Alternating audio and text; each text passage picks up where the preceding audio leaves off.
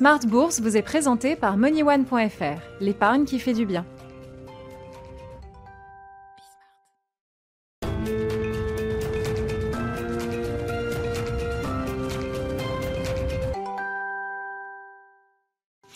Smart Bourse, votre double dose quotidienne de marché sur Bismart en direct. L'édition de la mi-journée 12h30 13h et la grande édition du soir 18h30 19h30 le grand digest de l'information économique, financière et boursière. Au sommaire de cette grande édition du soir, eh bien une journée marquée par l'aversion pour le risque, c'est le moins qu'on puisse dire. Le CAC 40 à Paris enregistre sa plus forte baisse depuis plusieurs mois. On a effacé totalement la hausse du mois d'août. On revient à Paris sous les 4800 points sur les niveaux qui prévalaient fin juillet Vous aurez toutes les infos clés de la séance dans un instant avec Nicolas Pagnès depuis la salle de marché de Bourse Direct. Parmi les secteurs particulièrement malmenés, le secteur bancaire, mais pas uniquement, hein, toute la thématique du voyage, du loisir, les compagnies aériennes, l'automobile également, et les banques donc ont été particulièrement malmenées aujourd'hui. Les banques qui souffrent alors euh, sur plusieurs fronts en même temps, mais on notera l'information du jour, c'est euh, révélation d'un consortium de journalistes international concernant la circulation d'argent douteux au sein du système bancaire mondial ces euh, dernières années. Oui, l'argent circule, qu'il soit euh, propre ou douteux au sein du système bancaire. On parle d'une masse totale de 2000 milliards de dollars euh, de l'argent douteux signalé par les banques elles-mêmes auprès du renseignement financier américain, on va dire le TRACFIN américain, qui porte le nom de FinCEL.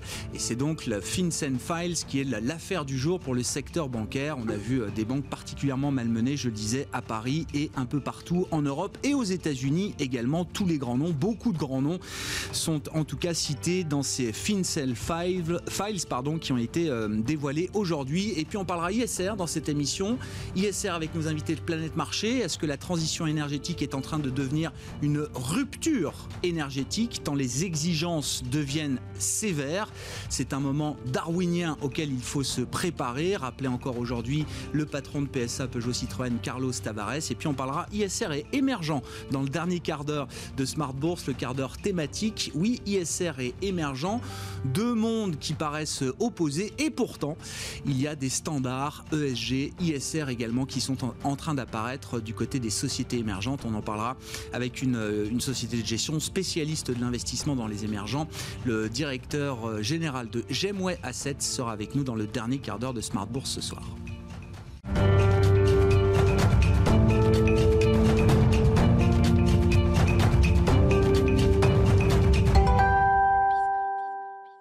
Résumé complet de la séance, une séance qui pique sur les places boursières avec Nicolas Pagnès depuis la salle de marché de Bourse Direct. La bourse de Paris clôture en net recul ce soir. Le CAC 40 retombe sur un plus bas qu'il n'avait pas connu depuis juillet, en recul de 3,74% à 4792 points, dans un volume d'échange d'un peu moins de 5 milliards d'euros. Les craintes face à la propagation de la pandémie ont fait reculer les marchés européens en ce début de semaine, alors que plus de 30 millions de personnes dans le monde ont à présent contracté le virus et que certains gouvernements n'excluent pas des mesures encore plus drastiques. Les investisseurs redoutent les impacts que cela pourrait avoir sur l'économie. En Allemagne, le ministre de la Santé s'est dit préoccupé par l'évolution rapide de la crise sanitaire en Europe. Au Royaume-Uni, le gouvernement serait même prêt à reconfiner la population au niveau national.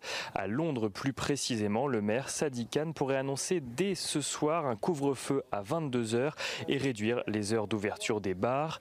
Des dispositions similaires sont prises en France, à Nice, à Bordeaux ou encore à Lyon, qui a annoncé cet après-midi interdire les rassemblements de plus de 1000 personnes, restreindre la vente d'alcool entre 20h et 6h du matin, limiter les visites dans les EHPAD ou encore inciter au maximum à limiter les rassemblements à 10 personnes. En Europe, toujours dans les éléments, les éléments contextuels, la Banque centrale européenne a engagé de son côté une revue de son PEP dans le but de déterminer combien de temps ce programme de rachat d'actifs en lien avec la pandémie devrait se poursuivre.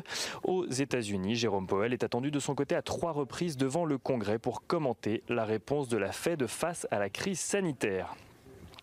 Et à la une également aujourd'hui, le secteur bancaire est affecté de son côté par les révélations du consortium international des journalistes d'investigation qui ont mis en lumière les fameux FinCEN, des documents qui font état de plus de 2000 milliards de dollars de transactions suspectes au sein de banques mondiales. Dans le viseur de l'enquête, on retrouve notamment Barclays, HSBC, ING ou encore Deutsche Bank. Du côté des bancaires parisiennes, toutes les trois dans le rouge ce soir, Société Générale perd 7,66%, BNP Paribas perd 6,37% et Crédit Agricole perd 5,36%. Du côté des autres valeurs sur le CAC 40, aucune des valeurs qui composent le CAC 40 ne clôture la journée dans le vert ce soir. Les plus grosses baisses sont signées Renault, moins 7,75%, Société Générale et BNP Paribas dont on a déjà parlé, mais aussi Safran qui recule de près de 7%, ou encore Airbus qui perd un peu moins de 6,5%. Airbus qui a annoncé travailler d'ailleurs ce matin sur trois concepts d'avions à hydrogène. L'avionneur européen ambitionne d'être le premier constructeur à mettre en service un avion à à hydrogène dès 2035 et Société Générale dont on a déjà parlé, qui se prépare de son côté à céder sa filiale Lixor spécialisée dans la gestion d'actifs. Citigroup devrait superviser la vente qui serait prévue pour le quatrième trimestre. Lixor qui pourrait être valorisé 1 milliard d'euros selon une source proche du dossier. Les foncières commerciales sont toujours dans le rouge de leur côté. Unibail Rodamco perd 5% à la bourse d'Amsterdam, tandis que Clépierre perd ce soir plus de 7%. Et on regarde à présent l'agenda pour demain. Les investisseurs pourront suivre demain euh, l'audition de Jérôme Powell, le président de la Fed, devant la commission des services financiers de la Chambre des représentants. Côté statistique, les investisseurs pourront suivre l'indice de confiance du consommateur qui sera publié pour le mois de septembre en zone euro. Et côté entreprise, ce sera Alten, AST Group, Orpea ou encore Groupe Crit qui publieront leurs résultats semestriels. 4792 points pour le CAC 40 euh, au compteur ce soir en clôture. Nicolas Pagnès qui est avec nous tout au long de la journée en fil rouge sur Bismart et euh, dans l'édition de la mi-journée Smart Bourse et le soir bien sûr pour le résumé complet de la séance. Le CAC qui euh, termine en repli de 3,74% avec un peu plus de 4 milliards d'euros échangés.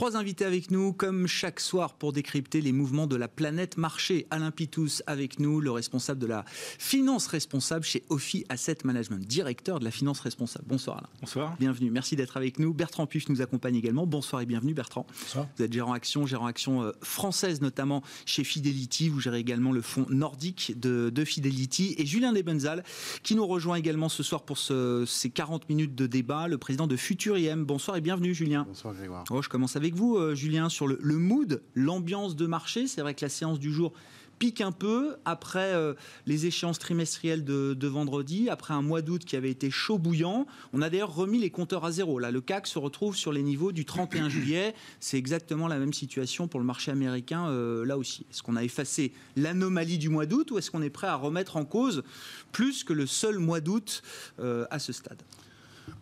Déjà, je pense que si une journée remet en cause un mois, c'est que le mois n'était peut-être pas si passionnant que ça. Enfin, je sais que la journée est exceptionnelle. Oui, il y a eu un peu de euh, baisse avant quand même, hein. c'est pas sur la journée. Hein. Oui, oui, bien sûr. On, a, on est aussi, ce qui est intéressant, je voyais ça comme ça euh, cet après-midi, on est au même niveau qu'au moment de l'élection présidentielle française pour le CAC 40. non, oui, c'est toujours bien de rappeler, de mettre ah un peu en perspective euh, le fait qu'on a quand même du mal à. Mai 2017. sur les actions. Moi, je pense que ce qui se passe est tout à fait normal, mais euh, c'est pas pour autant que les mouvements sont prédictibles. Euh, on a une, c'est ce qui marque euh, la dynamique depuis le point bas de, fin mars, c'est le choc justement qu'il y a eu au mois de mars, février-mars, et c'est un choc qui s'est passé en deux temps. D'abord une correction de l'ordre de 10-12% un peu normal quand il y a un événement exogène.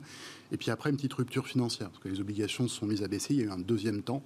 Et là, ça a créé quand même une petite panique, qui, à mon avis, enfin, très, très certainement a généré des couvertures de marché à partir d'avril, lesquelles ont été progressivement rachetées jusqu'au début de l'été. Bon, ça c'est ce qui explique la baisse et puis la hausse. Et puis, je crois, enfin, j'ai bien suivi euh, à la fois les volumes de transactions, les volumes d'options, et puis j'ai écouté beaucoup euh, ce qui se disait sur les télévisions financières, et j'ai vu progressivement, le monde de la gestion reprendre confiance, notamment aller sur ces fameuses valeurs technologiques, en acheter finalement, les revendre après, en disant qu'on avait réalisé un profit. Très bien, c'est-à-dire se remettre un peu en confiance. Et une fois qu'on se remet un petit peu en confiance, on baisse un petit peu la garde. Et c'est tout à fait normal. On pouvait s'attendre à quelque chose du type d'une consolidation. Je, ne dis pas que les moins 3,7% étaient prévisibles, puisque je, n'ai pas du tout anticipé ça, mais je pensais que quelque chose de cette nature devait se produire. Donc, ça s'inscrit dans la reprise progressive de la confiance du milieu de la gestion des investisseurs financiers après le choc qu'on a eu euh, en février-mars.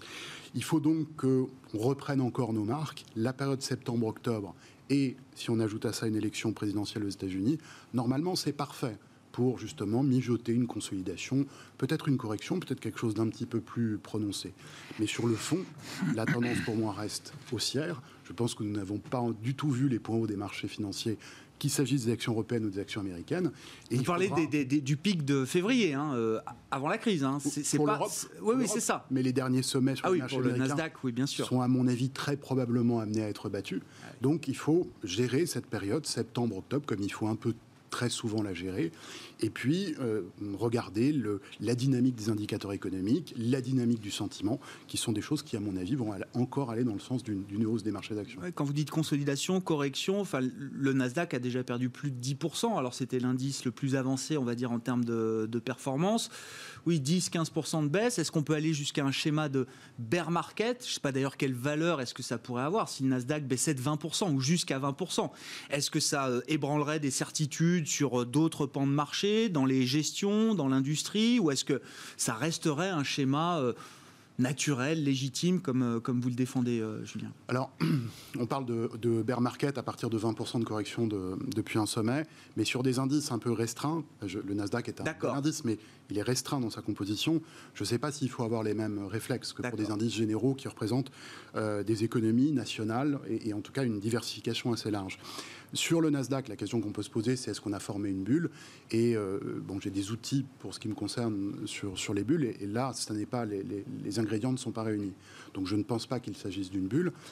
Il y a une accélération de la performance qui est très significative, qui n'a échappé à personne, qui est, euh, sans faire d'analyse fondamentale, mais qui va relativement bien avec l'épisode Covid. Et effectivement, si cet épisode Covid dans le temps, on devrait arriver à, trouver un, début de solution. Si à un moment on atténue euh, l'anxiété des sociétés occidentales sur ce sujet, normalement, la performance de ces valeurs devrait ralentir au profit d'un autre groupe de valeurs. C'est la fameuse rotation sectorielle dont on a parlé. mais de toute évidence, elle n'est pas là. Donc on peut avoir une correction euh, sur le marché du Nasdaq due à une hausse je ne dirais pas excessive, mais vigoureuse. C'est quelque chose qui, qui s'explique, qui est tout à fait normal dans un marché d'avoir des respirations. Mmh. Vos commentaires de marché sur l'ambiance du moment, voilà, le, bouillonnement du mois d'août qui est mm. complètement effacé aujourd'hui avec la, baisse du jour et la baisse en cours à Wall Street, Bertrand. Alors le point de départ intéressant, c'est quand on regarde un certain nombre d'indicateurs donc de finances comportementales, on voit que euh, les, au niveau mondial, hein, les investisseurs restent encore sous-pondérés risque, donc sous-pondérés plutôt action. Il y a une tendance effectivement relativement forte au mois d'août de retour, euh, donc, euh, donc ils ont réduit cette sous-pondération, mais on reste globalement encore en sous-pondération. Donc ça, pour le futur, c'est quand même un élément positif. En plus, il y a beaucoup de cash quand même qui est dans, dans le système, donc cet argent doit s'investir à un moment donné, donc ça c'est plutôt positif. Après, dans ce qui se passe aujourd'hui, euh, je pense que c'est plutôt sain, puisque on a un dégonflement de la valorisation de certains titres, notamment aux US, hein, que ce soit des Tesla, des Nikola ou d'autres aberrations de marché comme cela, qui est plutôt sain. Le problème, c'est que ça entraîne évidemment tout le marché à la baisse dans un premier temps. Après, on peut penser que euh, les investisseurs feront le tri et iront chercher les titres qui ont des vrais business models, qui gagnent vraiment de l'argent. Et, euh, donc réinvestir sur ces titres-là, ce qui rebalancera un petit peu les choses.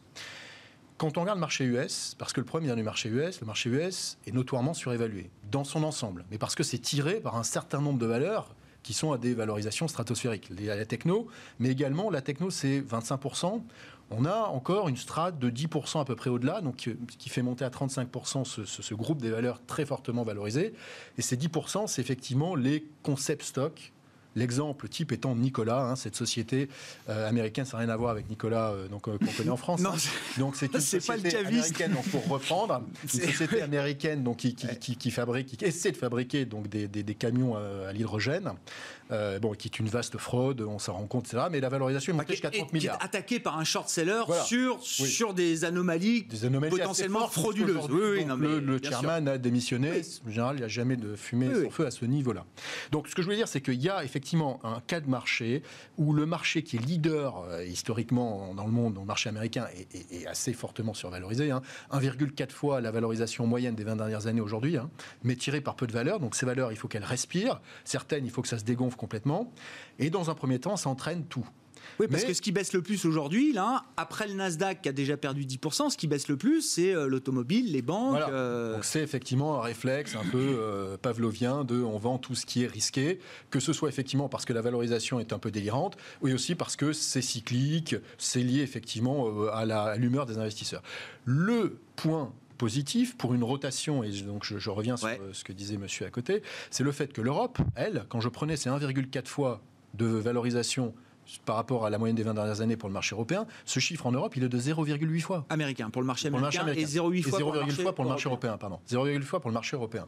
Donc le marché européen, effectivement, est mûr pour recevoir à un moment donné une rotation, mais il faut que ça s'inscrive, et on en parlera sans doute euh, donc après, dans cette rotation vers la value, puisque le marché européen est plutôt value, hein, avec euh, la, prépondérance de l'Allemagne euh, et du DAX, qui est plutôt un indice euh, value cyclique. et donc, on a besoin effectivement qu'on ait ce moteur qui se mette en place. Mais voilà, c'est pas cher. Les investisseurs veulent sortir des aberrations de marché américaines.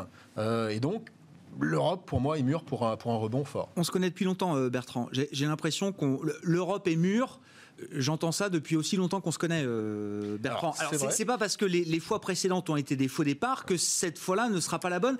Je suis bien d'accord. Il y a eu une tentative, je crois, mai-juin de rotation value, un peu plus qu'une journée. Moi, j'entends beaucoup dans le discours des allocataires, effectivement, on est tenté par l'Europe. Quand on pose la question, est-ce que vous y allez? Ah, pas encore. Voilà. Pas encore. Qu'est-ce qui manque?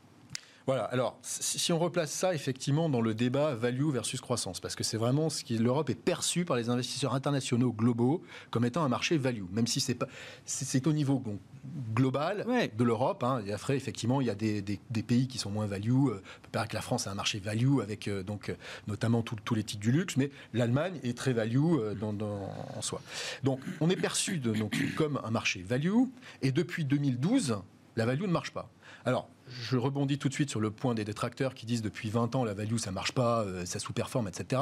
C'est alors c'est vrai sur la période, mais il y a deux périodes à l'intérieur de cette période. Il y a 2001 jusqu'en 2011, et là quand on se place au pic de la value en 2011, il fallait avoir la value parce qu'on faisait 2,8 fois l'indice sur la période, sur 10 ans, c'est énorme. Après ça s'est effondré en lien avec quoi? Avec la baisse effectivement donc euh, des taux très fortes qu'il y a eu partout et en particulier en Europe. Mhm. Il faut se souvenir qu'en 2012, on est dans le cadre de la défense de la zone euro. Euh, la Grèce est vraiment euh, au bord de l'implosion. Et donc il y a ce lower fort longueur qui a détruit la value pendant plusieurs, enfin quasiment une décennie. Aujourd'hui, le point de salut vient en fait de l'inflation qui est anticipée aujourd'hui. Alors, est-ce qu'elle viendra ou pas? En tout cas, les investisseurs, pour la première fois depuis longtemps, et ce n'était pas le cas lors des précédents rebonds value qui n'ont pas duré longtemps, et je suis d'accord avec vous, comme en 2016, mais on anticipe de l'inflation qui devrait arriver dans les prochaines années, ce qui fait que la courbe des taux commence sur sa partie longue à se quantifier un petit peu. Et ça, en général, c'est un signal positif sur la value. Donc si ça se confirme dans les mois qui viennent, c'est un signal très fort de rotation sectorielle vers la value. Et là, on peut avoir quelque chose qui est assez violent, puisque la value aujourd'hui, en termes de capitalisation boursière, représente tellement peu. J'aime bien prendre l'exemple du poids du secteur pétrolier euh, américain. Hein. On est passé il y a 5 ans de 18% euh, du, S&P à 3,5% euh, aujourd'hui. Donc évidemment, s'il y a une réallocation, imaginez la tech est à 25%, un fonds indiciel réalou donc de, 1% de ces 25 vers les 3% et demi. Voilà, la mécanique des flux fait que le, réceptacle value est tellement euh, on n'a pas besoin de beaucoup. On n'a pas besoin de beaucoup pour avoir un rebond très fort sur la value. Et qui entraînerait l'Europe et qui serait positif pour les actions européennes. Exxon, sorti du Dow Jones après 92 ans, il y a 5-6 ans, était la première capitalisation boursière au monde. Alain, vos commentaires de marché, et puis on avancera sur des sujets plus responsables peut-être, je ne sais pas, bah, mais en tout cas sur l'ambiance du moment. là. l'ambiance du moment, en fait, nous, c'est un peu le mois d'août qui nous avait étonné. Hein. C'est-à-dire qu'en fait, on ne comprenait pas très bien cette hausse. On avait déjà bien allégé les portefeuilles.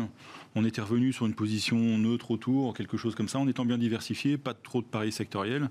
Euh, on n'a pas envie d'acheter tout de suite. Donc euh, ça situe notre, euh, notre mood, comme vous dites. après, dans tout ce qui a été dit, là où je suis vraiment d'accord, c'est il y a un excès d'épargne. C'est-à-dire qu'en fait, il y a beaucoup plus d'argent que d'investissement à faire dans le monde aujourd'hui. C'est plus les banques centrales qui inondent.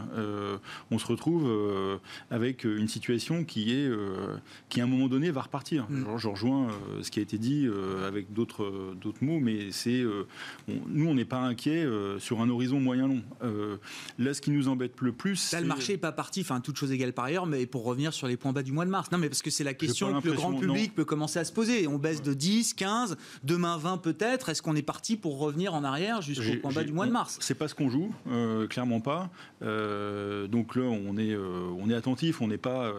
on pense toujours notre idée, c'est plutôt de chercher des points d'achat. C'est-à-dire que, un peu comme on avait euh, l'hiver dernier, où on avait un peu vendu trop tôt, et puis euh, il y a eu le Covid, c'est tombé comme ça, et euh, il y a eu ça. Mais ce que je trouve un peu embêtant à court terme, c'est cette, ambiance. Alors, les problèmes de spirale, hein, qui sont toujours très mauvaises. spirale autour des banques, un nouveau round autour de tout ce qui est transport au sens large du terme, loisirs, qui étaient des thèmes qui aidaient quand même bien les marchés ces dernières années, avec une croissance on n'était pas inquiet quand on achetait du Airbus euh, il y a, 7-8 ans. Mm. Quoi. Donc, 10 bah ans de carnet de commandes. Voilà, donc, euh, donc ça, c'est parce que c'est fondé sur euh, une réalité aussi. C'est-à-dire que on n'est pas en confiance pour se dire le tourisme va repartir, les transports vont repartir. Il y a des thématiques qui vont, enfin des entreprises qui vont émerger dans, ce, dans cette grosse rotation qu'il y a en ce moment, dans ce changement qu'il y a en ce moment. Donc ça, c'est, je dirais que c'est le côté un peu de l'incertitude qui peut durer un, un bon moment quand même. Hein. C'est-à-dire que les, on évoquait tout à l'heure euh, euh, Nicolas, euh, on prend cet exemple-là parce que c'est du jour, hein, une, suspicion de fraude, le patron qui démissionne, le titre qui baisse de 30-40% en 2-3 séances de bourse, et les doutes que ça pose sur d'autres entreprises, sur un secteur, sur des allègements qui se mettent en place, etc. Donc on peut avoir comme ça un marché, en plus avec le contexte élection américaine qui est quand même bon, c'est incertain à regarder de loin, c'est quand même un peu spécial. Donc il y a cette incertitude qui peut durer. Euh, on évoquait tout à l'heure, j'entendais Julien qui parlait de, à un moment donné, on va s'en sortir. Euh, on pensait qu'on s'en était sorti un peu hein, euh, avant l'été. on se disait bon, on va la rentrée, on reprend. Euh, qui, euh, sur son télétravail euh, qui réduit, etc. On commençait à revenir au boulot, les restos qui et là, ouvrent, quoi, C'est le W finalement bah plus on a utilisé le V, on a cherché le K, et bah maintenant c'est peut-être un W bah, qui, Si on regarde la France, le nombre de cas augmente très fortement, même si les malades sont un peu moins graves, etc. Mais enfin, en tout cas, ça crée un doute. Vous n'avez pas envie d'acheter des vacances, vous n'avez pas envie de, mm. de voyager, enfin, vous allez moins, vous sortez moins, vous consommez moins. Donc il y a on, se retrouve un peu dans une espèce de morosité qui peut, euh, durer encore quelques, quelques semaines et qui n'incite pas euh, à se positionner. Dans la mécanique du changement, Alain, je vous laisse la parole et puis tour de table, euh, bien sûr. Il y a alors les, changements structurels liés à, la volonté politique, à la nécessité économique de transition énergétique. Mm. la semaine dernière, Ursula von der Leyen nous dit c'est pas une transition qu'il faut, c'est une rupture. Il faut qu'on aille beaucoup plus vite, beaucoup plus fort. C'est plus 40% de baisse des gaz à émissions, des gaz à effet de serre qu'il faut horizon 2030. C'est 55% par rapport au niveau de 1990. et, demain, pourquoi pas plus? Euh, euh, Pour certains, ce sera très douloureux. Pour d'autres, ce seront des opportunités évidemment euh, historiques, mais dans des secteurs. Alors, je cite aujourd'hui Carlos Tavares, il l'a, il l'a redit aujourd'hui, mais c'est pas nouveau. Le, discours du patron de PSA, c'est un moment darwinien qui attend notre notre industrie. Est-ce qu'on est prêt à vivre un moment darwinien dans le contexte euh, actuel? Et puis Ben Smith qui euh, en rajoute aujourd'hui, donc à la tête d'Air France KLM. Si vous mettez une écotaxe, hein, voilà, si on met un prix au carbone, mmh. ah bah, on arrête. Bien sûr. C'est des dizaines de milliers de suppressions d'emplois instantanément Bah oui. Bah, euh, mais c'est une fatalité ou il y, a, quand même une bah, manière de faire qui préserve un équilibre économique nécessaire, vital pour bon nombre de secteurs et de salariés derrière? Je dirais, euh, regardez les informations. moi, je regarde beaucoup les informations américaines depuis quelques semaines. Alors, outre les péripéties de la, de la campagne électorale, c'est vous faites des interviews pendant 5 minutes de journal sur les gens qui ont perdu leur maison en Californie. Et puis, quand vous avez fini ça, vous faites 5 minutes d'interview sur les gens qui ont perdu leur maison sur la côte ouest à cause du dernier cyclone qui vient de passer. Et puis après, vous avez des débats politiques euh, qui n'ont aucun sens. Donc, ça, ça, va très très vite aussi. Le, la, prise de conscience et, euh, de ce qui se passe autour du climat. Euh, moi j'aime bien utiliser, le, je crois que c'est Jean Covici qui sort cette analogie, c'est la température corporelle. Si votre température corporelle à 37 et quelques, ça va très bien. Vous montez d'un demi degré, c'est pas gênant du tout. Vous vivez. Un, degré, ça va encore. Et à, un moment donné, euh, ça s'arrête complètement. Quoi. Donc l'inquiétude, et je pense que l'inquiétude des, pouvoirs publics, elle est là. à un moment donné, les injections de liquidités et les efforts budgétaires ne peuvent pas euh, financer tout ce qui doit être financé. La seule chose qu'ils peuvent faire, c'est organiser les choses pour que ça aille très vite. Donc c'est le règlement, c'est le fléchage, c'est euh, euh, l'avalanche réglementaire qui nous attend dans tous les secteurs pour aller plus vite pour aller le plus vite possible, parce qu'on est dans un moment effectivement darwinien, mais qui n'est pas un moment darwinien pour les entreprises, qui est un moment darwinien probablement pour l'humanité. Donc il faut savoir ce qu'on veut. Après, je suis d'accord avec vous, il faut, faut gérer ça. Euh, Mais concrètement, ça veut dire que la finance va complètement abandonner certains pans de l'industrie, certains secteurs, certaines entreprises qui vont mourir euh, brutalement. Mais, c'est euh, comme ça. Je veux dire, regardez, moi j'aime bien regarder. on a mis en place chez OFI un certain nombre de politiques. On en a quelques-unes qui vont sortir prochainement où on va, on montre une tendance de ce qu'on va faire dans les dans les mois et les années qui viennent. On a commencé sur le charbon, donc on a bien regardé ce qui s'est passé sur le charbon pendant vous regardez toutes les entreprises liées au charbon qui font du charbon seul, pur, c'est une façon de parler, aux États-Unis, elles sont toutes en train de couler, les unes après les autres, c'est faillite, les unes après les autres, même celles qui sont soutenues par la politique. Pour deux raisons euh, essentielles, c'est qu'un, elles n'ont plus les financements, deux, les gens sur place, les, les, citoyens sur place ne veulent plus de, de, cette pollution euh, sur place. Dans leur, euh, ils, sont, ils obligent les entreprises à faire des détours monstrueux parce qu'ils ne veulent plus qu'il y ait de, de transport qui traverse la Californie. On peut plus, les endroits, dans le Wyoming où il y avait des mines, on ne peut plus euh, faire des trucs comme ça. Et alors, donc c'était le premier, euh, premier, euh, comment le premier étage de la fusée. Et on avait, on pouvait plus financer les mines. Maintenant, on peut plus financer tout ce qui s'apporte, tout ce qui approche des mines, c'est-à-dire les transports des mines. Même la signalisation Siemens, tout le monde leur est tombé dessus. Donc, euh, les citoyens vont poussent aussi vers ça, et les entreprises, elles sont obligées de s'adapter à ça. L'énergie, ok, c'est épidermique, c'est au cœur des enjeux, mais derrière, c'est quel type d'énergie j'utilise. Derrière, c'est les transports. Derrière, c'est bah, l'aéronautique. Bah, derrière, c'est l'automobile. Il faut accélérer. il faut accélérer massivement et très vite. Et quand euh, Van der Leyen dit 55% euh, d'ici quelques temps, bah, euh, on sait très bien que ça sera peut-être que 30% et 5 ans après, mais si on n'impulse pas de manière très violente les choses, mais quand vous voyez que les gens se posent des questions sur le masque dans la rue, mais on va se poser des questions combien de temps sur le climat? Vous voyez, c'est tout simplement ça. Vous pensez que on est en train de mettre euh, ce, virus, on le met sur un plan politique. Ça n'a aucun sens. Donc le climat, c'est pareil. Ils sont en train d'en faire une affaire politique. Ça n'a aucun sens. Donc euh, les hommes politiques européens, et c'est, euh, c'est je pense, la fenêtre européenne aujourd'hui. Moi, je serais vraiment très déçu que Trump soit réélu. Mais c'est quelque part la chance des Européens aujourd'hui, c'est qu'ils il les stimule quelque part. C'est une stimulation négative, mais c'est une stimulation. Et je pense qu'on a une fenêtre de tir aujourd'hui pour prendre le lead sur tous ces sujets pour laisser les Américains euh, continuer euh, à financer euh, le pétrole de schiste et compagnie. Hein. Vous regardez les désastres écologiques que ça fait partout, et ça fait des désastres économiques finalement. Donc voilà, il y a une fenêtre, il faut, la, il faut y aller, il faut y aller à fond. Je suis très, Même si c'est à court terme, c'est douloureux, painful. Mais c'est douloureux aujourd'hui. Pendant ça va. Mais c'est quoi l'échelle de ce qu'on doit faire? Non, mais je ne sais pas si nos sociétés sont capables de vivre un moment darwinien, voilà, dans le contexte actuel, ah bah, c'est qui est déjà pas évident. Par contre, ce qui est sûr, c'est qu'il va falloir après, ce qu'il faut, c'est des investissements. il faut guider ces investissements. Euh, moi, je crois vraiment à ça.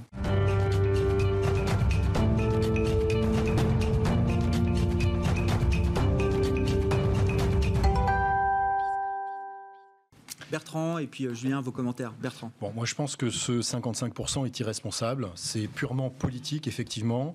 Mais derrière, ça envoie un message, effectivement, à l'industrie, bon, comme le disait le PDG de Peugeot, euh, qui est très fort, en disant, euh, de toute façon, on va vous pourrir la vie jusqu'à ce que vous fassiez ce qu'on vous demande de faire. Bon, il y aura des, millions et des millions d'emplois qui vont, qui vont disparaître. Donc je ne sais pas ce que recherche la, Commission européenne. Hein. Peut-être qui est 20% de chômage et qu'il y ait des émeutes dans la, dans la rue tous les jours. Hein. Bon, enfin, bah, c'est la next generation. Mais il y a déjà des émeutes. C'est le futur versus, versus le présent. mais il y a déjà des émeutes. Nier la, la transition et la, nécessité de cette transition. Je suis tout à fait d'accord avec vous. Le fait qu'il faut accélérer, je suis tout à fait d'accord avec vous. Le 2030, moins 55, me paraît complètement fou. Oui, mais si on ne donne pas un, voilà. un signal. Euh, Après, ces gens-là ne seront pas là en 2030. C'est ça qui m'embête. C'est-à-dire qu'Ursula von der Leyen, euh, c'est très facile de dire ça en 2020. En 2030, elle ne sera pas puis elle aura dit bah, regardez, j'ai essayé d'insuffler quelque chose, c'est arrivé, c'est pas arrivé. Voilà. Bon. Ce qui m'embête là-dedans, c'est qu'on passe un petit peu très vite euh, des énergies fossiles en disant il n'y a plus d'intérêt. On peut faire du renouvelable, on peut faire de l'hydrogène, allons-y. Bon. Moi, je pense qu'il y a une, transition énergétique et cette transition, elle, devrait mettre, et c'est ce qui va se passer dans les faits, parce que c'est bah impossible autrement, en avant le gaz. Le gaz est aujourd'hui au sein des énergies fossiles l'énergie qui pollue le moins. Cinq fois moins que, que, le charbon, trois fois moins que le pétrole. Et on est sur quelque chose où il y a beaucoup de ressources au niveau mondial. Les prix du gaz, on les voit en Europe, sont extrêmement faibles, donc c'est une ressource qui est, assez intéressante de ce point de vue-là. Et je pense qu'on ferait mieux de chercher à intégrer le gaz pour les 20 à 35 euh, prochaines années. C'est de fait ce qui va se passer. c'est de fait ce qui va se passer. Mais je reproche effectivement, moi, aux politiques de, voilà, de, mentir, entre guillemets, aux gens en leur disant que l'hydrogène sera prêt en 2030. Il n'y a, pas, a pas un fabricant aujourd'hui de voitures à hydrogène ou de camions à hydrogène, et Nicolas est bien placé pour le dire, qui peut vous dire en 2030, je vais vendre quelque chose qui, qui sera, qui sera euh, sécurisé et que je pourrai décemment mettre sur la route sans me prendre des procès derrière parce que ça explose. Voilà, donc ça aujourd'hui, voilà. Après, euh, ce qui m'embête aussi aujourd'hui, c'est que les plus gros investisseurs dans les énergies renouvelables, ce sont les sociétés pétrolières. Bah Et on n'en veut plus, on veut plus investir dedans. Donc, il y a un moment donné, ils ne sont pas idiots. Ils vont faire un spin-off de, leur, euh, ah bah de leurs investissements, ils vont donc les, les, sortir, et puis derrière, ils vont arrêter. Ils vont devenir des machines à distribuer du cash, des dividendes, et on va se priver d'un vecteur d'investissement qui est aujourd'hui extrêmement fort. Ce sont des milliards et des milliards de dollars que ces sociétés-là investissent. Hein. Je prenais l'exemple de Equinor, qui est le, pétrolier donc, euh, donc norvégien. Ils ont investi aujourd'hui hein, à la fois entre ce qui, a été déployé, ce qui est en, euh, ce qui, est en train de générer des revenus en renouvelables et également leur pipeline, donc les développements futurs. On valorise ça à entre 8 et 10 milliards. C'est 35% de la capitalisation boursière. Aujourd'hui, le marché ne donne pas de valorisation. C'est déjà un titre qui traite avec une décote par rapport à son propre secteur. Et, c'est fini, il faut capituler par rapport à ça, euh, quelles que soient les convictions qu'on puisse avoir. Le risque, c'est que si je suis PDG de Total, si je suis PDG d'Equinor, ben à un moment donné, je capitule. Et, et tout cet argent-là qui est nécessaire à la transition ben, ne sera pas investi. Pourquoi le secteur énergétique est exclu par définition le secteur pétrolier, gaz, etc., de beaucoup d'investissements ISR, alors pas de tous, hein, heureusement, hein, mais de, voilà, de tout ce qui est best in class, pour moi, c'est un point d'interrogation. Voilà. Surtout quand on a des sociétés. Alors il y en a effectivement qui sont des gros cochons et qui veulent le rester. Alors là, bon, voilà, pas de pitié, on est d'accord. Mais prenons cet exemple d'Equinor. 35% de, la valorisation aujourd'hui en, énergie renouvelable, et elle traite à un décode sur un secteur pétrolier qui est au fond du trou je trouve pas ça logique. Vous imaginez que le marché va réussir à faire un peu de discrimination, que les flux pourront aller s'investir C'est encore mon pari, effectivement. Euh. Oui, bien sûr. Enfin, ça, je suis persuadé de ça. Je suis persuadé de ça parce que bah, c'est ce que vous disiez. Mais mais par contre, le tri, euh, c'est ce qu'on est en train de vivre en ce moment. C'est-à-dire que le, euh, le, tri, il va se faire de manière très violente. Je vais essayer d'écouter l'émission avec les émergents, parce que c'est pareil sur les pays émergents. Euh, il va y avoir un tri très très puissant, très très profond sur, sur les pays et les secteurs, et au sein des secteurs. C'est-à-dire que je vous rejoins tout à fait. Vous disiez le best in class. Le best in class, le vrai best in class qu'on fait pour nos clients institutionnels, il est multisecteur. C'est-à-dire qu'on prend tous les secteurs et on prend les meilleurs. Et, et franchement, enfin, on le voit très nettement quand vous éliminez les, les moins bien notés, les plus cochons de la série, euh, bah, vos performances s'en trouvent améliorées très facilement. Donc euh, ça va continuer. On parle un peu des banques aussi, euh, ah les, bah, pratiques plus ou moins responsables des banques, mais je laisse la parole à Julien sur ces sujets. Comment, comment le marché vit ce moment-là? S'il faut intensifier encore les efforts? Est-ce que c'est des fractures encore supplémentaires au sein du, du marché? Est-ce qu'on peut imaginer un, un retour à la moyenne, un retour à la normale pour des secteurs qui sont échoués aujourd'hui?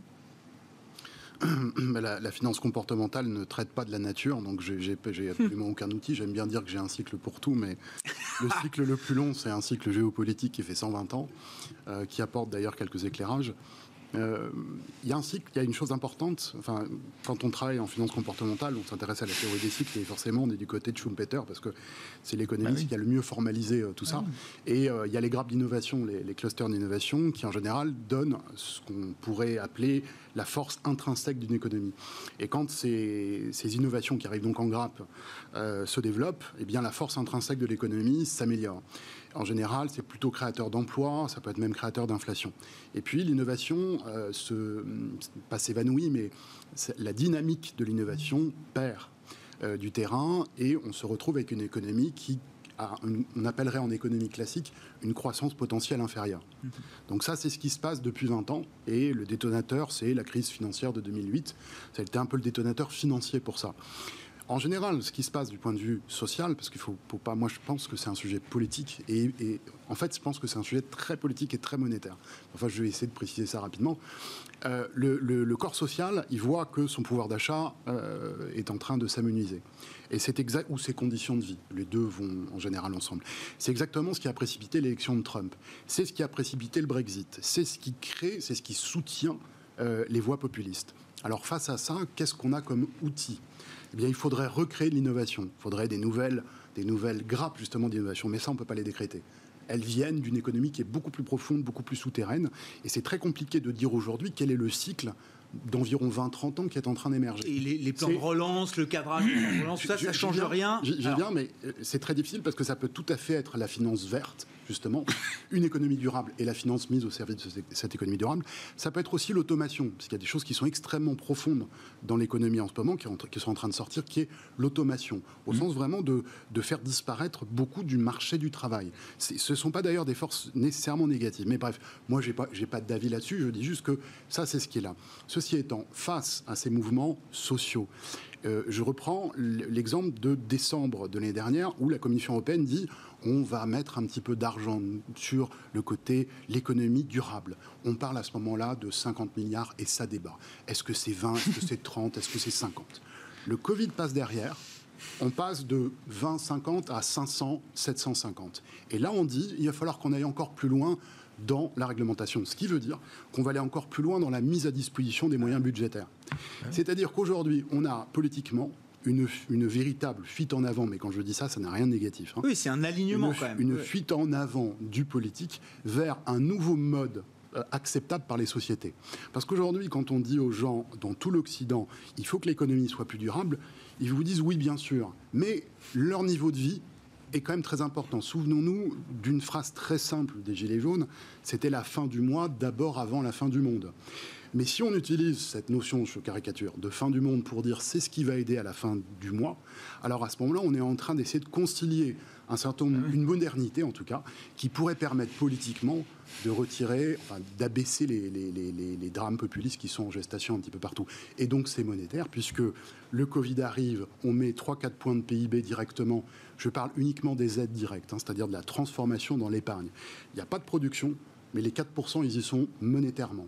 Et si on fait ça assez régulièrement, qu'il s'agisse d'investissements budgétaires extrêmement logiques ou de circonstances comme le, le Covid, alors nécessairement, euh, la finance euh, va, va aller de plus en plus vers une économie durable. C'est- obligatoire, c'est sous nos yeux. Les masses sont dans ce sens-là. Donc, euh, moi, ça ne me surprend pas. Après, je ne peux pas quantifier, je ne peux pas rentrer donc, dans le débat de la quantification. Est-ce Ah que ouais. tel niveau, Et- tel niveau? Je dis juste que c'est un rouleau compresseur qui est en marche et qui est une véritable fuite en arrière. On ne peut pas retourner en arrière. Ouais, Et un- conséquence pour l'investisseur, euh, Julien, qu'est-ce que ça veut dire? Ça veut dire si c'est une fuite en avant, on reste porté alors sur, sur les thèmes mm, qui sont les thèmes du moment, euh, transition énergétique, euh, etc.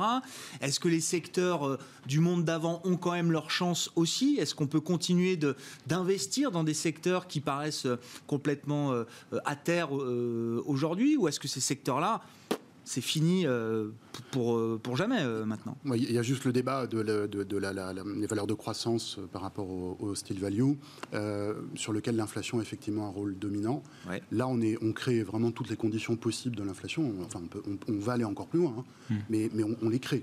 Un retour de l'inflation n'a jamais été aussi probable qu'aujourd'hui, enfin euh, à terme. On, on fait tout ce qu'on peut. On est même en train de dire peut-être 2%, c'est pas assez, peut-être faudrait 3, 4, 5. On dit que par rapport au stock de dette, qui est de toute façon monétisé, on fait de l'hélicoptère monnaie, c'est un acquis, on dit que de toute façon, une des bonnes solutions pour finalement mettre ça derrière nous d'ici 10-15 ans, ce serait d'avoir une inflation supérieure à 3%. Donc c'est un acquis, on est vraiment à l'opposé d'il y a 30 ans, où on disait il faut combattre impérativement l'inflation. Mais c'est normal de changer de paradigme tous les 30 ans et d'en prendre un autre jusqu'à jusqu'à ce qu'on arrive à son épuisement. Donc c'est un miroir qui vous surprend pas. Voilà, en toute logique, il devrait y avoir, mais à horizon quelques années, il devrait y avoir quelque chose de domaine d'une meilleure euh, meilleur comportement du côté de, la value. si, si, on doit parler de risque pour les investisseurs, c'est bon évidemment dans leur choix ça, les investisseurs sont là justement pour faire les choix et les regarder entreprise par entreprise. Mais le risque, c'est plutôt qu'il y a un découplage mondial sur cette thématique. Parce que si à un moment, les zones monétaires, là aujourd'hui, elles sont synchrones hein, et budgétaires, si tout, tout, le monde met de la monnaie en même temps et tout le monde fait de la dépense budgétaire en même temps, si à un moment ça, ça dérape, ça peut être un peu gênant parce qu'il peut y avoir des zones qui vont être perçues comme soit trop risquées, soit trop conservatrices. Et là, il peut y avoir des euh, frictions, importantes. Mais en dehors de ce point, je pense que tout ça est très favorable, de manière générale, au marché action d'ailleurs. Alain et puis Bertrand. Bah, moi, je, enfin, je, je joins complètement. Est-ce que la réaction pour les investisseurs, et ce qui devrait se passer, c'est l'éviction? C'est-à-dire que tous ces flux, ils vont sur euh, des secteurs, et puis au sein des secteurs, pour ça, moi, j'y crois plus à la distinction value, croissance. Pour moi, c'est, il y a des, euh, vous prenez l'automobile, vous prenez la banque, vous prenez l'énergie, vous prenez le transport, vous prenez tout ce que vous voulez au sein de ces boîtes-là. Il y a des entreprises qui se mettent en capacité d'être sur des modèles soutenables à terme bah, et d'autres euh, oui, qui, euh, qui, ne font pas qui font 360, qui font tout. Et puis, euh, bah, elles sont peut-être sur des secteurs difficiles à un moment donné, mais elles survivent et puis elles peuvent racheter des autres pas cher. et on va parler de la banque. et après, il y a ce que pensent les investisseurs et ce qu'ils ont un peu dans leur en profondeur. C'est-à-dire mm. que on voit bien que la banque a un problème depuis longtemps sur, la, sur la nature de la communication, sur les créances douteuses. Pendant très longtemps, c'était le boulet. Là, on se retrouve aujourd'hui et, craque cette histoire de Fincent euh, Files. Voilà, euh, bon. on le savait, on le sait, tout ça. Je suis d'accord avec. Je sais pas que l'argent circule au sein du système bancaire qui soit euh, plus ou moins propre. Oui, mais ça, ne paraît pas être une révélation. Bah, vous regarderez, il faut laisser passer un peu quelques semaines et puis vous regarderez celles qui vont sortir de cette période-là, celles qui sont qui ont bien communiqué à l'époque sur leurs créances douteuses. Celles pour qui c'est le passé et ou, celles pour qui on, retrouvera les mêmes noms dans 5 ans, dans 10 ans. vous prenez ces entreprises, il y en a qui, ont qui sont sur des dynamiques entre guillemets vertueuses, il y en a plus ou moins, et ben celles qui sont pas en grande forme. Vous prenez euh, Deutsche Bank, alors on parlait tout à l'heure de Exxon, vous parlez de Deutsche Bank en 2005, et vous parlez de Deutsche Bank aujourd'hui, ah euh, on ne parle pas tout à fait de la même entreprise. Et ça, c'est valable. Ça, je pense que c'est vraiment valable sur tous les trucs. Et, vous allez avoir des évictions terribles. Et euh, par contre, il ne faut pas être dans ceux qui se font euh, laminer parce que le rebond, il est très long quand même. Hein. On évoquait, euh, c'était une étude de l'ASG, euh, côté banque d'investissement, qui disait quand vous avez subi une controverse, donc on va parler de Nicolas par exemple. Mm. si vous on n'aura jamais autant parlé de Nicolas. Wirecard par exemple, eux ils sont morts, hein, mais une, controverse, bah, c'est deux ans pour s'en remettre hein, à peu près, pour une boîte normale. C'est-à-dire qu'une boîte qui prend en compte qui fait euh, tout ce qu'il faut pour repartir, c'est-à-dire que, qui nettoie les problèmes et qui repart de l'avant en ayant construit quelque chose. Volkswagen, c'est des centaines de milliards. Peut-être que le, bah, Dieselgate aura coûté à terme. Hein. on, bah, on, peut espérer pour eux qu'ils s'en sortent, mais euh, c'est plusieurs années de sous-performance par rapport au secteur. Bertrand bah, c'est typiquement, pour rebondir là-dessus, euh, les banques, il y a deux banques nordiques qui ont eu des problèmes effectivement de, blanchiment d'argent via les pays baltes, oui. Swedbank et dans oui. Bank effectivement, les titres ont dévissé par rapport à leur point avant donc ces révélations-là, il, y a un an et demi, de plus de 60%. Donc, et ont du mal à s'en remettre. Il va falloir attendre effectivement qu'il y ait à la fois un règlement hein, de cela, mais qu'ils puissent montrer qu'ils ont mis en place un certain nombre donc, de best practices de manière interne. Donc c'est vrai que la banque est quand même très très sensible à beaucoup d'éléments. Euh, comme ce sont des mastodontes, euh, c'est très compliqué de, contrôler chaque flux un par un, sinon après, il n'y a plus du tout de fluidité. Euh, voilà, ça va à l'encontre du. c'est intrinsèque à leur business. je comprends. On ne peut pas euh, favoriser des virements instantanés en Europe où on, a, on, paye un euro et en 10 secondes on crédite le truc et, pouvoir le, vérifier. Vous voyez ce que je veux dire? L'origine des fonds, c'est impossible. Donc euh, il y a une contradiction. Et on est en plein dans, un exemple de secteur qui est disrupté dans la value, complètement, hein, par, par, Internet, par, par, la régulation, partout. Et c'est vrai que ces secteurs-là, pour moi, j'ai en value, ouais, difficilement investissable. Ah ouais, C'est intéressant. Et, vous préférez d'ailleurs dans le secteur financier au sens large, il faut qu'on aille vite, hein, il nous reste trois minutes, mais vous préférez nettement le secteur de l'assurance. Quel est le cas d'investissement de l'assurance qui vous paraît plus intéressant que le secteur, bancaire Sur les 20 dernières années, on regarde grosso modo, c'est alors la banque a fait un peu pire. Vraiment, on est dans, on est dans l'horreur. Hein. Sur, sur 20 ans, euh, on a des titres qui ont fait euh, largement moins que les indices. Euh, voilà. après, euh, aujourd'hui, on voit que les valorisations sont, jamais été aussi basses. AXA à 6 fois donc les profits, une capacité de paiement de dividendes qui, contrairement aux banques, me paraît plus soutenable. Euh, dans les années à venir. Elles ont eu une problématique donc, de bilan, c'est-à-dire que les régulateurs leur sont tombés comme pour les banques en 2012 dessus en disant il faut renforcer le bilan, il faut renforcer vos bilans. Donc elles ont passé plusieurs années à le faire. Maintenant c'est fait. Et elles ne sont pas aussi disruptées que, que, que, le secteur bancaire. La régulation n'est pas aussi euh, contraignante aujourd'hui. Et puis, euh, voilà, elles ont toutes baissé. ça, c'est une problématique plus de court terme à cause du Covid, en disant, oulala, les, les, les claims, entre guillemets, donc les... Les, les, hmm. les réclamations, oui, bien sûr, les litiges à venir, oui, on bien se rend compte qu'au final, c'est pas si important. C'est une petite masse. Petite masse. Donc tout le provisionnement, ils ont surprovisionné. Et donc tout cet argent va être à un moment donné, donc les régulateurs vont être obligés donc, de, valider le fait qu'elles sont capables de repayer des dividendes. Et on parle d'entre 8 et 10 de taux de dividendes. Donc c'est pas n'importe quoi. Euh, donc quand on regarde par exemple donc la score, je rappelle qu'il y a eu une offre qui n'a pas marché sur la score à 42 euros. Le titre traite à 22 aujourd'hui, 0,6 fois les fonds propres voilà, euh, il y a un moment où, euh, voilà, je pense qu'il y a beaucoup de valeur euh, dans ce secteur-là, qui aujourd'hui est mis dans le même panier que les banques. Hein. On dit les financiers, on n'en veut pas, c'est du deep value, c'est value trap, entre guillemets. Mais il y a un cas sur l'assurance. Pour moi, il y a un cas sur l'assurance. Très intéressant.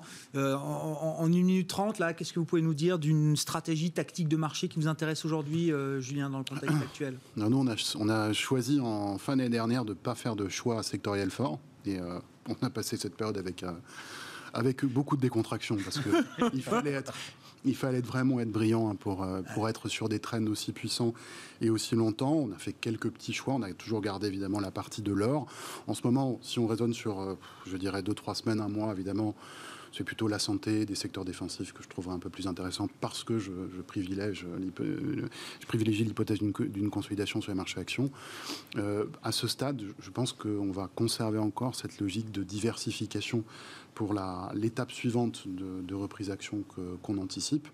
Euh, c'est déjà bien de ne pas être trop pris euh, dans la correction, donc de se dégager un petit peu, de trouver des points d'entrée, comme disait Alain, et puis après, de, avec cette, diversification, de se laisser porter. C'est déjà pas mal si on arrive à faire ça. Et il n'y a pas d'urgence si on traverse le climat un peu anxiogène euh, actuel avec tout ça et que l'issue est bien celle-là, c'est-à-dire qu'on forme de nouveaux sommets euh, sur les marchés d'actions, on sera déjà content. Je pense que c'est une stratégie peut-être très simple. Et puis je, reste à l'écart des marchés obligataires, mais ça, ça fait un an et demi c'est comme ça.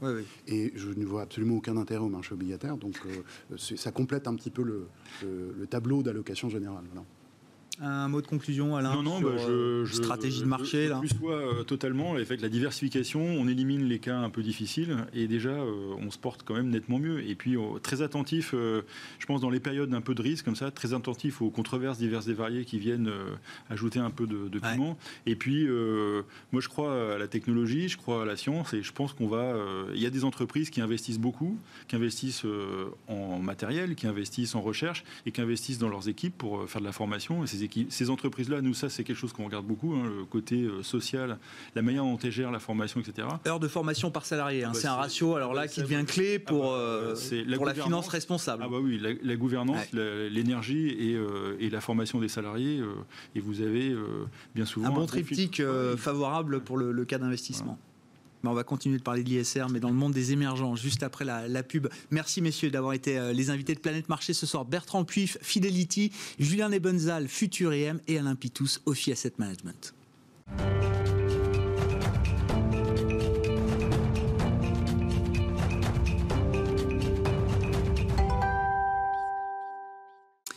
Le dernier quart d'heure de Smart Bourse, comme chaque soir, c'est le quart d'heure thématique marché à thème. Le thème du jour, c'est l'ISR. Alors vous me direz rien de neuf sous le soleil, eh, sauf que c'est l'ISR dans les marchés émergents. Et là, ça devient un peu plus intéressant. On en parle avec Michel Hautebanc, qui est à mes côtés en plateau, le directeur général de Gemway Assets. Bonjour et bienvenue Michel. Bonjour Grégoire. Gemway, on le rappelle, hein, société spécialisée dans l'investissement sur les marchés émergents, en actions.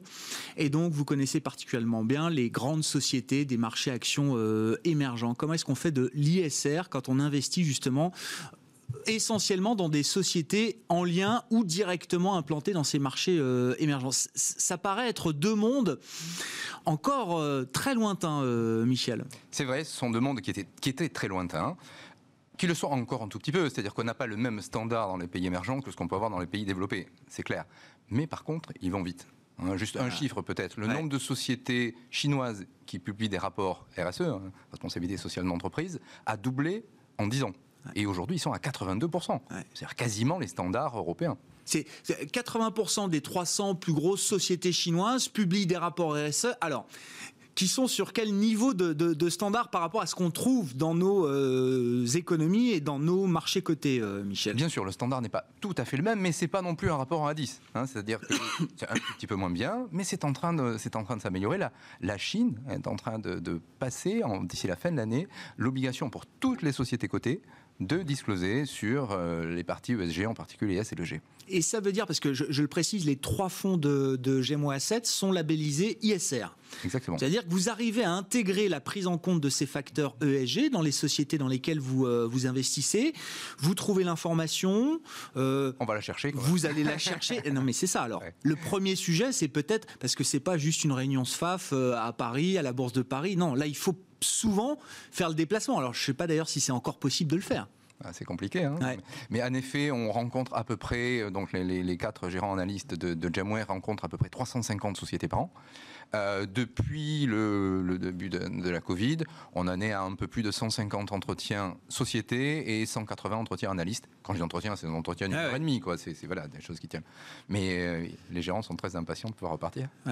Sur quels critères est-ce que vous mettez l'accent là dans les facteurs ESG Donc le E c'est environnement, le S c'est social, le G c'est gouvernance. Est-ce que c'est équipondéré? Est-ce qu'il y a des facteurs plus spécifiques au marché émergent et encore, encore une fois, il faudrait sans doute rentrer un peu dans le détail. C'est pas les marchés émergents, c'est des marchés émergents euh, souvent, euh, souvent différents d'ailleurs. C'est vrai. Il y a une macédoine de pays, c'est très clair. La gouvernance entre le Nigeria et Hong Kong, euh, on est à deux mondes opposé, totalement opposé. Hong Kong, c'est peut-être une des meilleures gouvernances au monde aujourd'hui. Euh, donc oui, c'est vrai. Euh, la gouvernance a été le premier critère euh, suivi par mon associé Bruno Vanier, qui est responsable des gestions et président de Gemway depuis 30 ans, depuis qu'il investit dans les marchés émergents. Et c'est vrai que sur 30 ans, la gouvernance paye. Dans des sociétés qui ont une bonne gouvernance, font des meilleures performances moyen terme que celles qui ont des problèmes de gouvernance. On a vu dans les pays émergents ces derniers temps des soucis de gouvernance. Je pense à Luckin Coffee, par exemple. Société a décroché 90% en trois jours. le Starbucks chinois, c'est ça Le hein? Starbucks chinois qui était parti très vite et puis qui, a, eu un problème de gouvernance et qui est tombé très vite aussi. Euh, donc ça, c'est important. Euh, et ça, je veux dire, c'est bien documenté. Hein. C'est-à-dire qu'à peu près tous les gérants qui font de l'émergence savent que la gouvernance, il faut le, il faut le regarder. Euh, le E, c'est plus récent, ça a une dizaine d'années, hein, lorsque le Brésil a commencé à regarder, la Chine a commencé à regarder. Je vous rappelle que la Chine est signataire des accords de Paris, ce qui n'est pas le cas des États-Unis aujourd'hui. Et on est en train d'avoir un pays qui est plutôt en train de prendre de l'avance par rapport aux États-Unis en ce moment, enfin du moins de rattraper son retard, euh, d'aller plus vite. Voilà, on, va dire, on, va dire, on va dire ça comme ça. Et euh, le S, c'est là où sur le S, ça fait très bizarre quoi, d'aller parler de social euh, dans un pays émergent où on sait bien qu'il y a parfois des règles de travail un peu, un peu délicates. Et c'est là où on voit qu'il y a de très belles choses qui sont en train de se passer. Hein, que on, a, on, a, on, a, quelques sociétés qui, au moment de, de, de, la Covid, euh, euh, nous ont montré qu'ils avaient une politique sociale salariale euh, qui était bien mieux que la moyenne qu'on peut trouver dans les pays développés. Hein. Juste un petit exemple. Bien sûr, ben, il faut. on regarde de près ce critère d'heures de, formation par, par, par, employé. On est à plus de 40 sur notre portefeuille Gem Equity. Donc on a un fonds global Gem Equity et puis un fonds Asie, un fonds en Chine. Sur le fonds global, on est à 40 heures par salarié. Pour mémoire, oui, sur, l'Europe, on est à moins de 30, 28. Ah Donc on, on, a des sociétés qui investissent dans leur, euh, dans leur main-d'œuvre, dans leur force vive, et ça, on aime beaucoup. Ouais. On en parlait euh, juste avant, effectivement, hein, le, nombre d'heures de formation par salarié, ça c'est un, un, critère, c'est un ratio qui devient un ratio clé pour, euh, pour pas mal d'investisseurs aujourd'hui. Hein. Oui, bah, c'est-à-dire c'est un ratio disponible. Hein. c'est-à-dire qu'on peut aussi dans le SG aller chercher des ratios géniaux, et puis vous avez 15% de votre portefeuille, vous avez le ratio, et puis les autres qui ne vous le disent pas. Donc là, c'est un ratio disponible qui est intéressant. Le E, comment est-ce qu'il s'exprime justement dans les entreprises de ces, ces, pays euh, émergents? On a tous en tête la Chine ou le Brésil qui sont pas forcément les, les, mieux disants, on va dire, en matière de de, protection de, l'environnement, quand bien même la Chine a signé les, accords de Paris. Ce E, comment est-ce qu'il s'incarne Comment est-ce qu'il s'exprime dans les entreprises? Ce E, on voit des dirigeants qui sont de plus en plus sensibles à cela. Euh, alors on voit des dirigeants qui n'ont rien à faire. On a des dirigeants type Vallée, par exemple, évidemment qu'on n'aura pas en portefeuille, qui est le plus gros, un des plus gros producteurs de minerais de fer Ouais. euh, brésilien, qui a besoin de gros barrages pour produire son électricité. Euh, en trois ans, il y a quand même eu deux barrages qui ont cédé, en entraînant à, la fois, à chaque fois des vallées entières qui ont été inondées, des centaines de morts, des désastres écologiques. Ils n'ont rien fait. Rien ne change. arrivé, trois ans après, le second, ils n'ont toujours rien changé, pas de révision complète des barrages actuels, etc. Donc on attend le prochain. Évidemment, ce type de société, on l'a pas. Mais à côté de ça, on voit des sociétés qui prennent vraiment très à cœur euh, leur approche, leur, entra- leur empreinte, euh, leur empreinte carbone. Retenez par exemple qu'un fonds comme Gem Equity, on a une empreinte carbone moyenne qui est un peu plus de 200, c'est la moitié de ce que l'on a dans les indices. Euh, et c'est même à un très beau niveau par rapport à ce qu'on peut trouver Mhm. dans des pays développés. Là, c'est l'autre question. C'est la question, effectivement, pour, euh, pour la gestion de, de GMO7. Je disais, vos trois fonds sont labellisés ISR. Euh, Est-ce que ça a nécessité des changements importants dans la construction des portefeuilles, dans les lignes et les investissements que vous pouvez avoir? Gem Equity, Gem Asia et Gem China, c'est ça le, plus, récent. Euh, Est-ce que ça a nécessité pour les fonds historiques une modification en profondeur du portefeuille pour atteindre ce label ISR, qui est le label français, j'imagine, euh, Michel Bien sûr. mais sur la base euh, des, on va dire, des, des critères émergents, en tout cas de la prise en compte des critères ESG dans le monde émergent. Ça aurait pu, vous avez raison, Grégoire, ça aurait pu. Euh, pourquoi ça n'a pas été le cas? Parce qu'on l'a fait progressivement.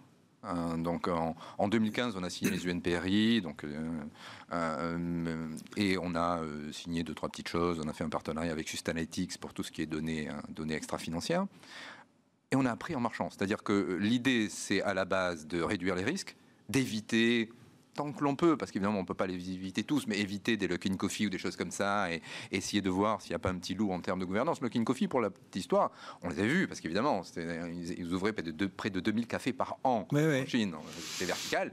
Euh, et on avait eu un petit souci de gouvernance qui était pas celui qui a éclaté au plein jour, pas tout à fait transparent, mais qui a fait que fin d'année, on n'a pas investi. Euh, donc c'est ça qu'on cherchait, essayer de limiter un peu les risques du portefeuille. Ça, on le fait, on l'a fait depuis longtemps. En 2015, on s'est dit, au-delà de l'approche G et E que l'on a naturellement, si j'ose dire, Oui, parce que la gouvernance, pour dire les choses entre nous, enfin, je veux dire, les, les vieux boursiers ont toujours fait attention à la gouvernance d'une entreprise. Je connais personne qui fasse de la bourse depuis euh, 20, 30, 40 ans et qui dise ah bah moi il y a 10 ans la gouvernance je m'en fichais. Non, ça a toujours été un, un- un- un facteur clé de la décision d'investissement. Alors est-ce que ça fait un label ISR pour autant? J'en sais rien. Il y a les autres critères qui viennent s'ajouter. critères. On l'a dit, le S qui peut être Ouais. un, petit peu, un petit peu taquin, hein, à chercher sur les, sur, les, sur les marchés émergents. Euh, des gens comme Sustainalytics, c'est un point important aussi, c'est que ces dernières années, la couverture par les sociétés extra-financières des émergents Ouais. s'est beaucoup développée. Aujourd'hui, Sustainalytics couvre 90% de l'univers y compris avec des aspects controverses, c'est-à-dire des, des systèmes plutôt des, des- des modèles, hein, des modèles quantitatifs, mais ce qui donne, ce qui permet de donner des, des alertes. Et d'où l'importance aussi pour un gérant actif comme, comme Gemo Asset d'avoir ses propres notations. Hmm. Toutes les sociétés en portefeuille, c'est nous qui les notons. Alors sur une approche à la Sustainalytics, avec une Ouais, ouais, je comprends, ouais. qui reprend leur point de vue, mais on n'hésite pas à avoir des notations très drastiquement différentes, je comprends. tout à fait justifiées évidemment. Mais pour nous, c'est important de les voir et d'avoir ses propres notations. Et donc les portefeuilles n'ont pas tant changé que ça. Ils n'ont pas tant changé parce qu'on a, on s'est vu, on a vu que finalement le G apportait beaucoup, mais le SG de manière générale apportait aussi beaucoup. Hein. Valais, dont je parlais tout à l'heure, Ouais. chaque fois qu'il y a un barrage qui lâche, c'est moins de 30% sur l'action. Quand on sera le prochain, on- si vous le savez, on tête. Ouais, bien sûr. Donc, on a mis en place cette ESG. Vous parliez d'ISR tout à l'heure, ça a été exactement pareil. C'est-à-dire que fin 2019, quand on s'est dit allons un peu plus loin, puisqu'on voit que ça nous aide, ça nous aide à, gérer, à diminuer les risques et à générer de la performance, regardons l'obtention du label, et on a fait tourner les modèles à vide. C'est-à-dire que pendant un certain temps, on s'est dit si demain on voulait devenir ISR, est-ce que justement, comme vous le C'est ça. il faut faire tourner tout le portefeuille et se priver de, de sociétés qui ont généré beaucoup de, de surperformance ou pas?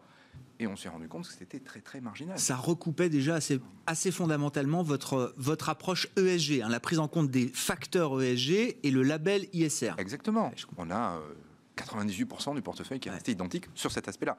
C'est pour ça on a appris à marcher, on y est allé progressivement, et aujourd'hui, on est convaincu que de la même manière qu'on voit des belles sociétés de croissance long terme qui ont des valorisations en termes de PE plus élevé que le, marché, c'est normal. Nous, on est assez convaincus qu'on va avoir, et la Covid l'a montré, dans la Covid, dans la crise de la Covid, les belles, valeurs SG ont surperformé, qu'on va avoir des belles valeurs SG qui seront plus chères demain. C'est un argument commercial, y compris quand on est dans le monde émergent, euh, Michel, ou est-ce que les investisseurs, vos clients qui viennent chercher de la diversification émergente pour euh, leurs clients, eux, pour leur portefeuille, pour leurs allocations, est-ce que quand on est sur la thématique émergent, est-ce qu'ils font moins attention à ces questions de label ou de prise en compte de l'ESG parce que c'est les émergents et que c'est euh, peut-être différent J'ai l'impression qu'aujourd'hui, on est dans un monde qui va quand même vers l'ISR, l'ESG, et que l'on a des distributeurs importants, banques, compagnies d'assurance, grands réseaux, qui revoient totalement leur offre.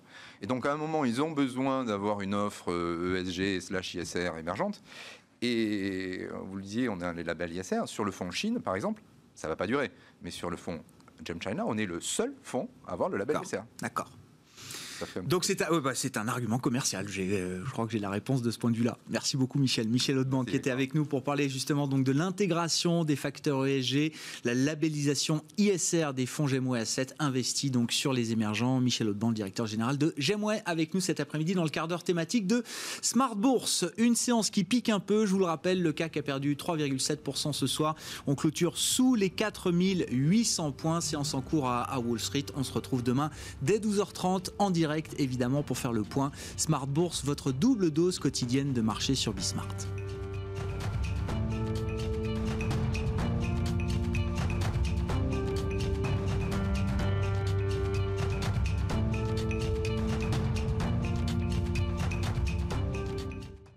C'était Smart Bourse avec MoneyOne.fr, l'épargne qui fait du bien.